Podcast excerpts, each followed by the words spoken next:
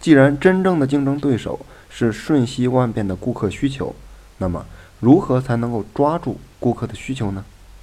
答案的关键就在于顾客明天的需求。但是，身处需求不断发生改变的时代，商家无法轻易地察觉到顾客未来所追求的新事物。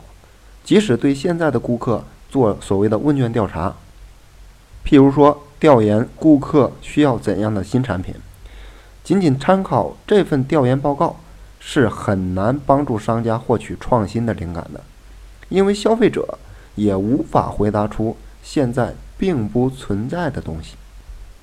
比如说咱们前文提到的这个黄金面包，如果预先来咨询顾客，您愿意在便利店购买每斤定价在两百五十日元的高级面包吗？那么恐怕没有几个人回答 yes。然而，黄金面包却在上市之后得到了顾客极高的评价和认可。使用高端的食材，打破了便利店饭团的常规定价，单价范围在一百五到两百日元的特色饭团同样也是如此。如果事先的调研，您愿意在便利店购买两百日元左右的高级饭团吗？那么。绝大多数人都会摇头拒绝。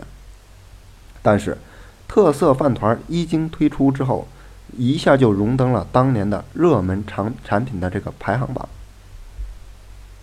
像这些，如果在发售前对三元 eleven 便利店的诸多畅销产品进行问卷调研，咨询顾客推出这样的产品，您是否愿意购买的这样的动作时，想必大多数的回答都是否定的。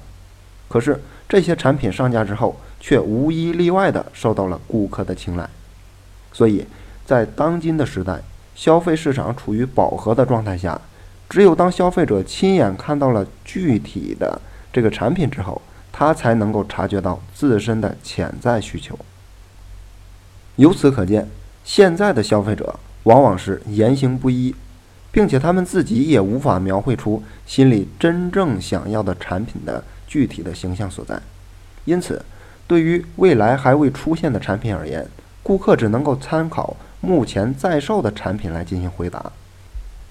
咱们还以这个便利店的面包为例，正常情况下，便利店所售卖的面包主流定价通常是在一百日元上下。所以呢，如果咱们问到顾客是否愿意购买两百五十日元的面包，那么他肯定会和现有的面包作为比较，和现在的价格作为比较。但若是卖家也采取同样的思维模式，则无法创造出满足顾客潜在需求的产品。